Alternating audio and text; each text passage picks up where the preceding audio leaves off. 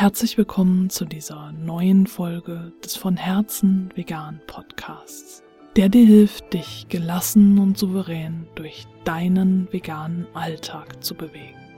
Ich bin Stefanie und ich möchte in dieser Folge über Meditation für Skeptiker reden und über Geschwurbel, eigentlich alles, was so Verstandesmenschen davon abhält, sich für bestimmte Dinge zu öffnen, wie eben zum Beispiel Meditation. Meditation für Skeptiker stammt nicht von mir, dieser Ausdruck, sondern das ist ein Buchtitel, das ich als Hörbuch mir angehört habe. Ein Buch von Ulrich Ott, Meditation für Skeptiker. Und das gab es in der Online nur als Hörbuch und es hat sich aber als äh, Glücksgriff erwiesen, äh, da dieses Hörbuch nicht nur theoretisch erklärt, wie Meditation auf uns wirken kann, sondern auch viele Übungen enthält, angeleitete Meditationen und Atemübungen, die du beim Hören des Hörbuchs direkt mitmachen kannst. Also meine Empfehlung ist dir tatsächlich das Hörbuch auszuleihen, wenn du maximal von diesem Buch profitieren möchtest. Der Untertitel von diesem Buch ist Ein Neurowissenschaftler erklärt den Weg zum Selbst und quasi der Klappentext lautet Meditation wird auf dem Bereich Religion und Esoterik zugeordnet, was bei Skeptikern leicht zu einer ablehnenden Haltung führt.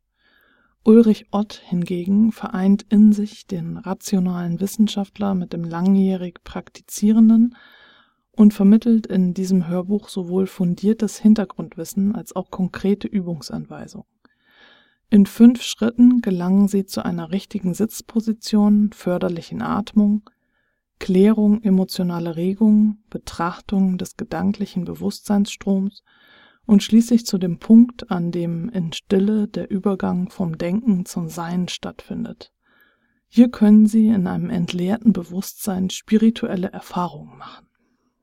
Das Hörbuch ist zwei Stunden 42 lang und es lohnt sich aber, das anzuhören. Ich habe es mir komplett angehört und äh, fand es sehr inspirierend auch. Im Grunde für mich nichts Neues, aber ich höre mir sowas immer ganz gerne an, um immer wieder in äh, die Meditation zu finden und fand äh, vor allem hier eben auch die neurowissenschaftlichen Hintergründe sehr interessant.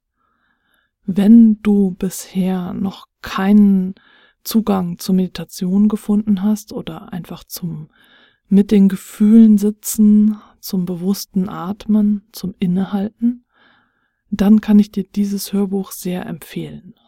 Denn wenn du zu den Skeptikern oder Skeptikerinnen gehörst, dann ist das wirklich ein Zugang, der dir helfen kann.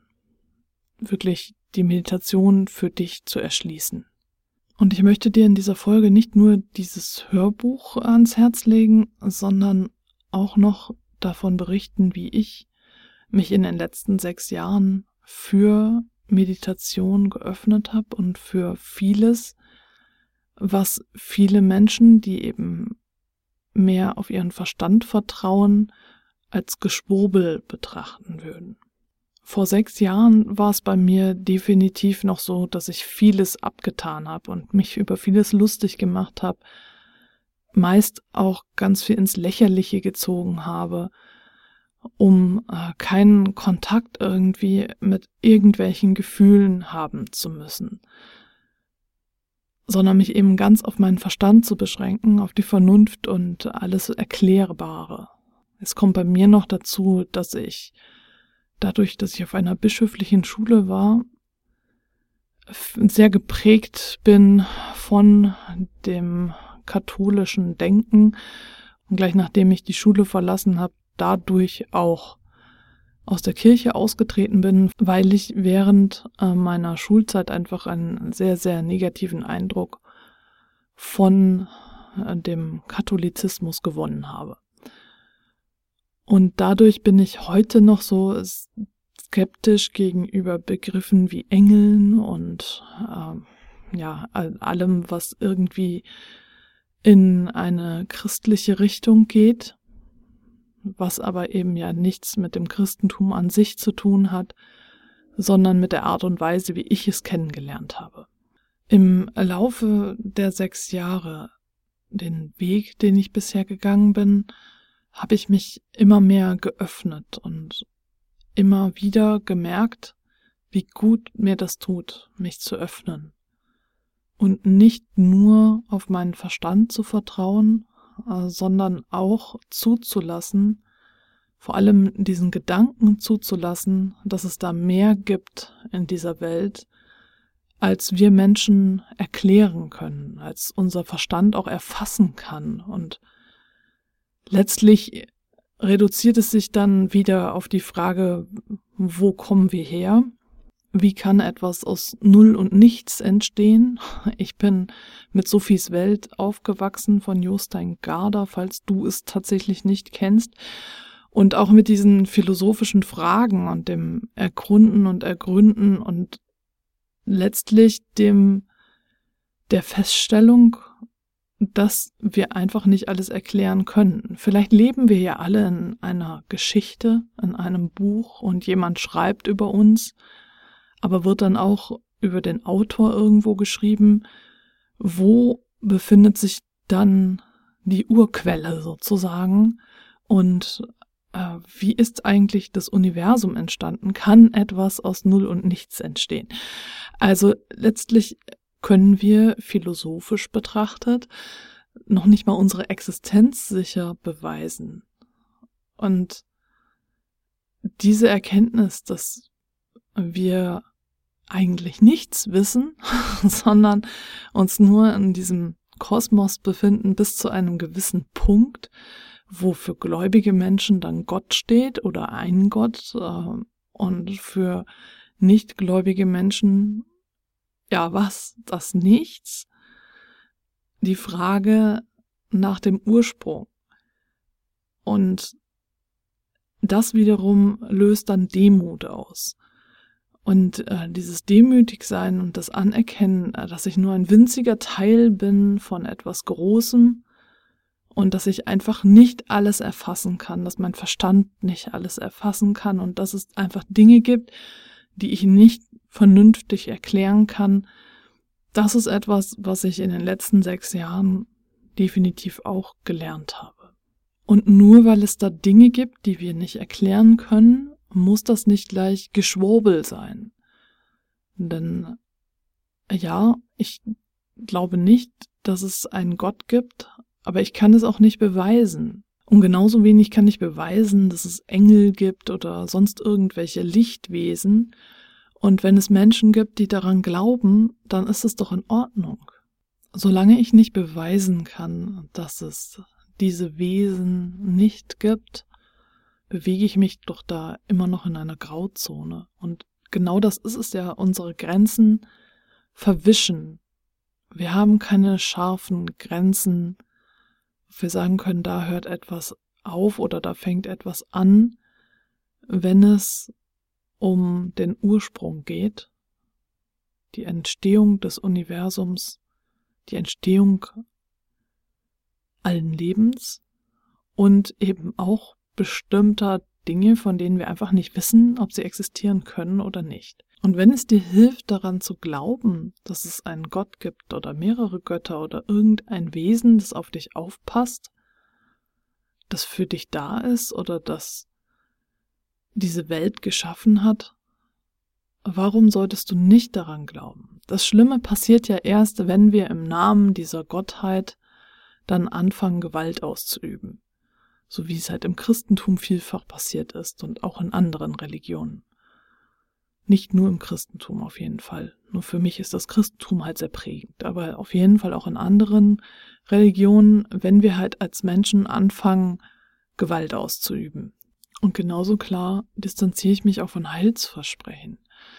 Darum geht es gar nicht. Es geht wirklich nur darum, wie gut es dir tun kann, wenn du dich öffnest und Gefühle zulässt, wenn du nicht versuchst, alles mit deinem Kopf zu lösen und Verstand, deinen Verstand einzuschalten, die Vernunft, dazu zu nehmen, sondern wenn du zulässt, dass da Gefühle sind in dir, die du vielleicht jetzt auf den ersten Blick nicht verstehen kannst, die aber da sind und gefühlt werden wollen.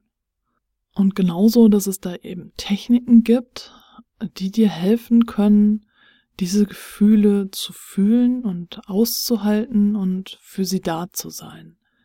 Und da ist eben die Meditation eine davon. Das achtsame Atmen, generell Atmen, das Innehalten. Und wie gesagt, in diesem Hörbuch Meditation für Skeptiker ist das nochmal alles dann auch neurowissenschaftlich belegt, wie sich Meditation auf unseren Körper auswirkt.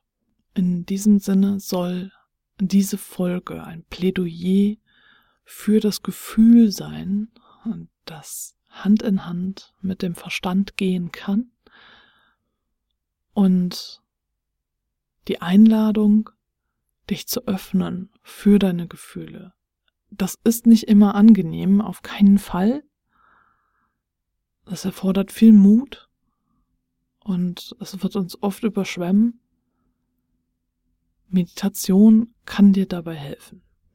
Und es ist definitiv auch kein Dauerzustand, dass es dich überschwemmt und ganz fürchterlich ist, sondern es wird mit jedem Mal leichter, sich da einzufinden, wenn du es zulässt und wenn du regelmäßig übst. Hier geht es auch wieder tatsächlich um die Regelmäßigkeit. Wenn du einmal im Monat meditierst, wird es äh, kaum einen Effekt haben, als wenn du das regelmäßig jeden Tag in deinen Alltag einbaust und sei es auch nur für zehn Minuten, ist es eine bessere Übungseinheit als einmal im Monat. Wenn du dich also bisher gegen Meditation gesperrt hast und gegen Atemtechniken und einfach nur das stille Sitzen mit dir selbst, dann möchte ich dich mit dieser Folge einladen, dir einen Ruck zu geben und es nochmal auszuprobieren. Sei mutig und vielleicht leist du dir das Hörbuch aus und hörst dir das an und machst direkt, während du das Hörbuch hörst, ein paar Übungen mit und öffnest dich so ein wenig für die Kraft der Meditation. Den Link zum Hörbuch findest du in den Show Notes und auch alle weiteren Informationen rund um diesen Podcast. Und dann danke ich dir fürs Zuhören und ich freue mich, wenn du beim nächsten Mal wieder mit dabei bist. Das ist dann Folge 100. Dann habe ich schon 100 Folgen in diesem Podcast veröffentlicht und äh, da werde ich ein wenig zurückblicken und einen Ausblick halten auf das, wie es weitergeht. Ich habe mir ein paar Neuerungen überlegt und in der nächsten Folge, also in der hundertsten Folge, wird es um das Thema Innehalten gehen.